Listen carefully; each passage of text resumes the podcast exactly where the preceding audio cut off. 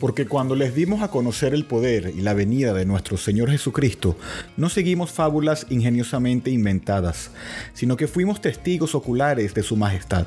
Pues cuando Él recibió honor y gloria de Dios Padre, la majestuosa gloria, le hizo esta declaración. Este es mi Hijo amado en quien me he complacido.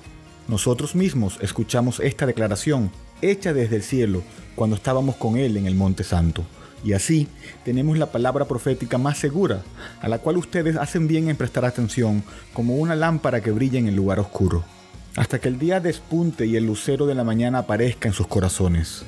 Pero ante todo sepan esto, que ninguna profecía de la Escritura es asunto de interpretación personal, pues ninguna profecía fue dada jamás por un acto de voluntad humana, sino que hombres inspirados por el Espíritu Santo hablaron de parte de Dios. Segunda de Pedro 1, 16 al 21.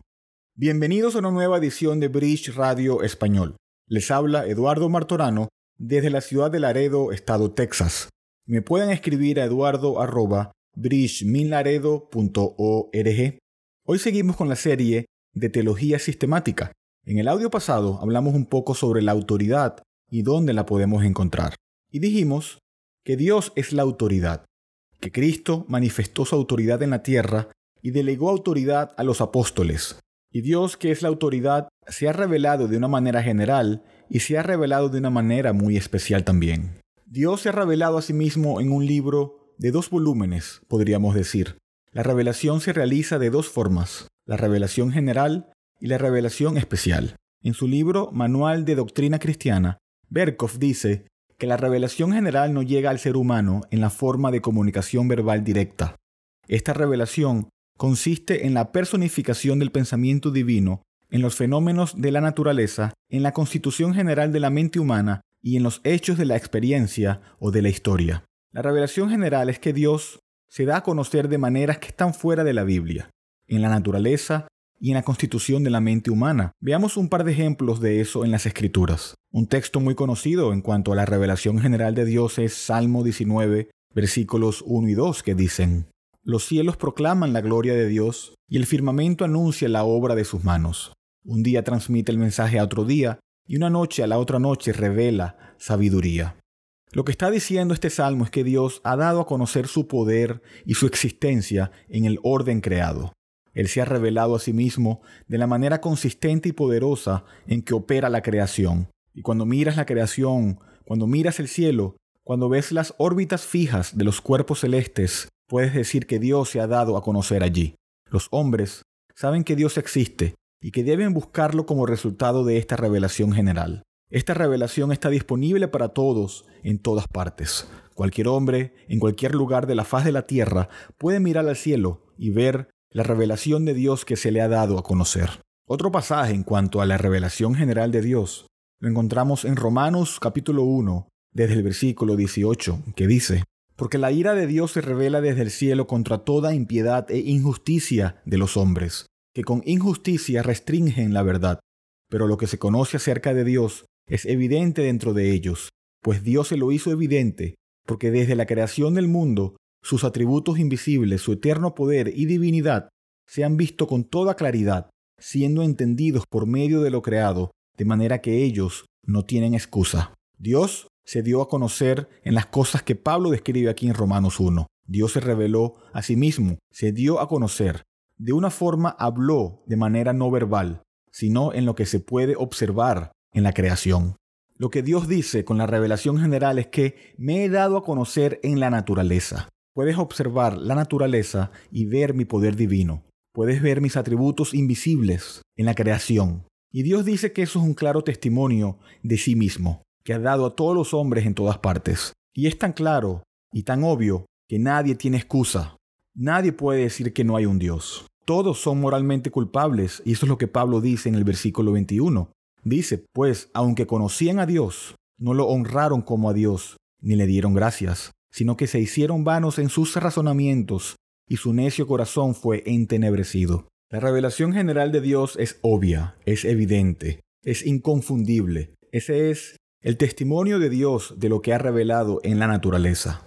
Y los hombres no tienen excusa en su negativa a creer en Dios, en su negación a honrar a Dios y a darle gracias. Todo lo que tenemos para saber que existe un Dios está disponible para todos en todas partes. Es claro y es convincente. Tanto es así que Dios juzgará a los hombres por su rebelión pecaminosa al rechazar y a rehusarse a darle las gracias en respuesta a la revelación general. No hay excusa para eso. Ahora, aunque la revelación general nos muestra quién es Dios, por una parte, nos muestra su poder, nos muestra su majestuosidad, nos muestra su divinidad y también su ira, también la revelación general tiene límites. Berkov dice en su libro, la revelación general no proporciona un conocimiento completamente fidedigno de Dios y de las cosas espirituales. No proporciona un conocimiento completamente como para construir una base digna de confianza sobre la que se pueda construir para la eternidad. Podemos recibir de la revelación general cierto conocimiento acerca de la bondad, la sabiduría y el poder de Dios, pero no podemos conocer a Cristo, quien es el único camino de salvación. En la revelación general Dios se ha dado a conocer de una manera general, no específica, no lo suficiente como para advertir a los hombres, como para convencerlos de su impiedad y su pecado, no lo suficiente como para salvarlos, como para llevarlos a Cristo. La revelación general no se da con el propósito de reconciliarte con Dios. Pone al hombre en el conocimiento de la existencia de Dios, pero no le da los medios para aliviar su culpa. Para encontrar eso, tenemos que ir al segundo aspecto de la revelación de Dios, que es su revelación especial. La raza humana necesita más que la revelación general de Dios para encontrar la salvación. Necesita algo fuera de su pecado para llevarlo a la santidad de Dios. Y lo que Dios ha hecho es que Dios ha dado una revelación especial, la revelación especial para comunicarse a través del abismo con el hombre para que el hombre pueda conocer a Dios.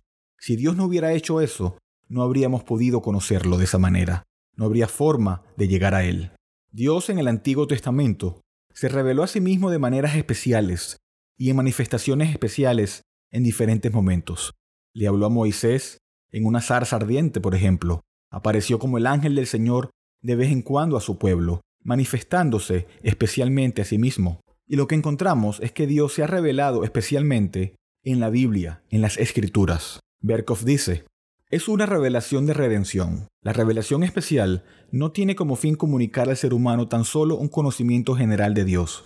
También sirve para revelarle un conocimiento específico del plan divino para la salvación de los pecadores, de la reconciliación de Dios y los pecadores en Jesucristo del camino de salvación inaugurado por su obra redentora, de la influencia transformadora y santificadora del Espíritu Santo, y de los requisitos divinos para los que participan de la vida del Espíritu. Es una revelación que renueva al ser humano, ilumina su mente, inclina su voluntad hacia el bien, llena su ser de afectos santos y lo prepara para su hogar celestial. La revelación especial es la forma en que Dios se ha revelado a sí mismo y la Biblia es por excelencia el libro de la revelación especial de Dios. En esta revelación, las palabras y hechos van juntos. Las palabras interpretan los hechos y los hechos personifican las palabras, dice Berkov. Ahora, si se acuerdan, dijimos que Dios es la autoridad, y su autoridad se manifiesta en Cristo, quien también la delegó a los apóstoles. Y los apóstoles nos dieron el Nuevo Testamento. Podemos decir que la revelación de Dios se encuentra en los 66 libros de la Escritura, de la Biblia. Ahora déjenme darle una definición más específica de revelación especial. Berkov también dice, el término revelación especial puede aplicarse a todo el conjunto de verdades y hechos de la redención, incluyendo su trasfondo histórico adecuado que se halla en la Escritura y que tiene la garantía de ser revelación divina por el hecho de que toda la Biblia ha sido infaliblemente inspirada por el Espíritu Santo. Cuando hablamos de revelación especial, realmente lo estamos usando como un término técnico para describir la Biblia. Aquí es donde se encuentra la revelación única de Dios de sí mismo. La Biblia es la revelación especial de Dios. Si alguien quiere conocer a Dios, tiene que ir a la Biblia. Si no tienes una Biblia, no puedes conocer a Dios. Es por eso que todo el tema de la traducción, de las escrituras y las misiones era tan esencial. Ahora, queremos distinguir dos formas en las que se usa el término revelación con respecto a la Biblia. Hablando de la revelación especial, hay dos maneras en que podemos usarlo. Una, podemos hablar sobre el producto de la revelación y en segundo lugar, el proceso de revelación. Cuando hablamos del producto de la revelación, estamos hablando del producto final que puedes tener en la mano, los 66 libros de la Biblia. Esa es la revelación de Dios al hombre. los 66 libros de la Biblia. Ese es el resultado final, tangible. Se puede leer en 2 de Timoteo 3:16 que dice, Toda escritura es inspirada por Dios y útil para enseñar, para reprender, para corregir, para instruir en justicia. Y allí dice toda la escritura, incluyendo proféticamente la finalización del canon que vino después de que Pablo escribió estas palabras. Toda la escritura es inspirada por Dios. Esta palabra griega, teopenustos, significa que fue inspirada por Dios. Y este término, inspirado por Dios, habla del origen de las escrituras. En otras palabras, si preguntamos de dónde vino la Biblia, de dónde salió este libro, de dónde salieron los 66 libros de la Biblia, vino de Dios. Dios lo exhaló, sopló, por así decirlo, con la intención de entregar una revelación de sí mismo en forma escrita al hombre. Dios, podemos decir que exhaló la escritura. La Biblia encuentra su origen en Dios. Es la autorrevelación de Dios. Ahora, cuando hablamos de la inspiración de las escrituras, no estamos diciendo que los escritores humanos de las escrituras simplemente fueron elevados a un ámbito humano. La inspiración de las escrituras es infinitamente más que decir que los escritores humanos fueron especialmente dotados o que tenían una visión extraordinaria de los asuntos humanos y que estaban inspirados en ese sentido. A veces cuando leemos un poema dicen, oh, ese poeta se inspiró cuando escribió eso. Y la palabra inspiró lo usan en un sentido subjetivo de que sus emociones estaban realmente elevadas y lo expresó realmente bien. Pero no es eso de lo que estamos hablando cuando hablamos de la inspiración de las escrituras. Cuando hablamos de la inspiración de las escrituras, cuando decimos que el producto de la revelación es la Biblia y es el libro inspirado de Dios, estamos diciendo que Dios mismo trabajó a través de los autores humanos para producir exactamente lo que Él quería que se dijera de manera voluntaria. Cuando decimos que la Biblia es inspirada, estamos diciendo que Dios mismo trabajó a través de los autores humanos para producir exactamente lo que él quería que se dijera, en un acto voluntario de autorrevelación al hombre, y así en la Biblia tenemos el producto de Dios. Dios habló, y tenemos las palabras de Dios en nuestras manos. Tenemos un libro del reino de la eternidad. Tenemos un libro que vino de la mente de Dios. Y la mayoría de los hombres y muchos cristianos se contentan con dejarlo cerrado y no estudiarlo, no leerlo y no prestarle atención en absoluto. Tenemos un libro que trasciende nuestro mundo, vino de la mente de Dios. Pero ahora surge una pregunta, ¿cómo produjo Dios la Biblia?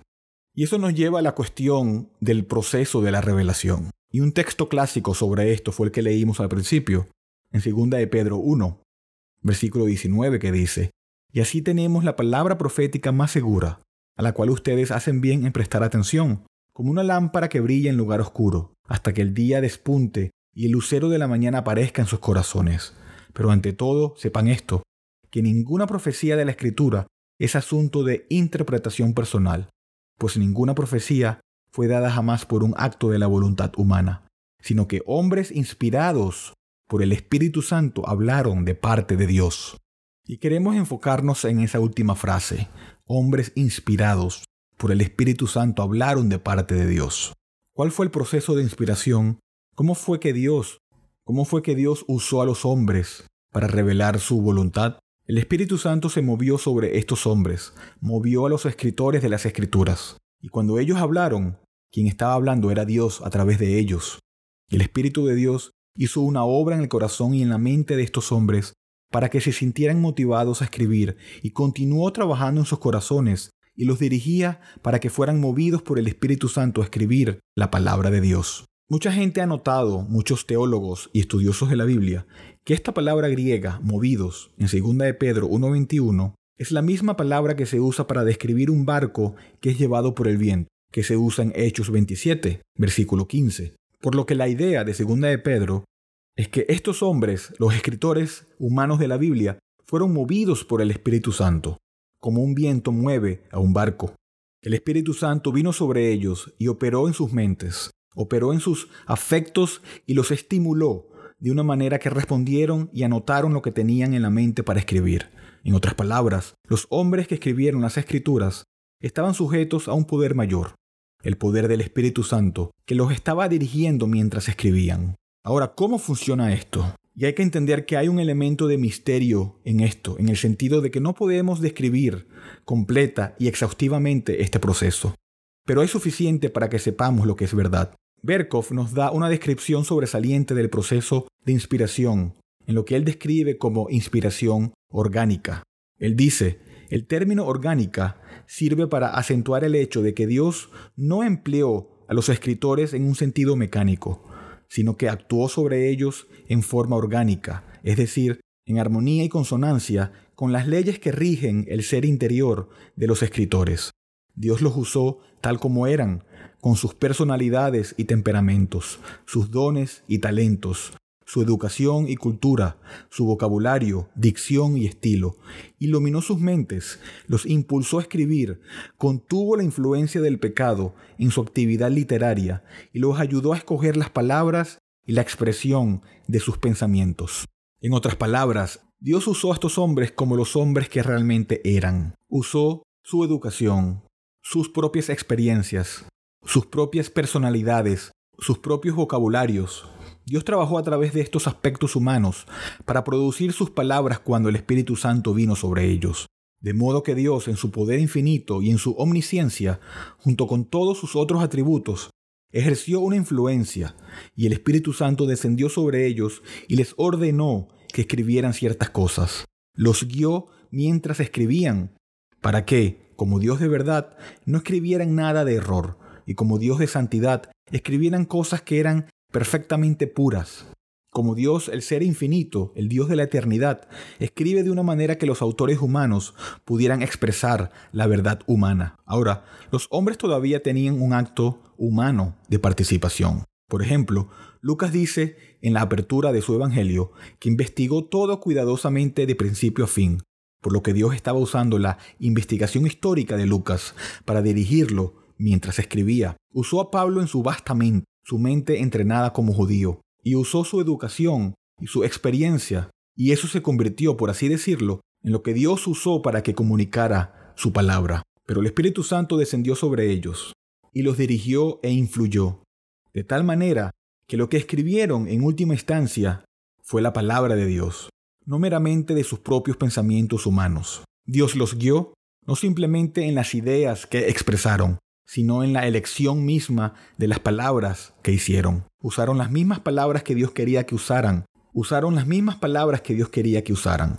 Dios inspiró no solo sus ideas, sino también sus palabras, para que no fueran defectuosas. Dios obró a través de los escritores para darnos una Biblia que se expresa en el ámbito humano, en el vocabulario del ser humano, y dijo exactamente lo que él quería decir. ¿Qué significa eso? Significa que cuando lees las cartas de Pablo, cuando lees el Evangelio de Juan o de Marcos, cuando lees cualquier libro del Antiguo Testamento, estás leyendo la misma palabra de Dios, no simplemente a un autor humano. Estás leyendo la autorrevelación de Dios. Estás leyendo lo que Dios nos ha dado para darse a conocer. Ahora, los críticos y los escépticos suelen formular la siguiente pregunta. Si los hombres son falibles, o sea, tienen errores, si los hombres son pecadores y los hombres escribieron las escrituras, entonces las escrituras son falibles y tienen errores y no se puede confiar en ellas. Pero lo que tenemos que entender para protegernos de este pensamiento es entender el proceso por el cual recibimos las escrituras. El Espíritu Santo supervisó los escritos de los autores de las escrituras mientras escribían, los influenció, los dirigió, les dio poder y los equipó.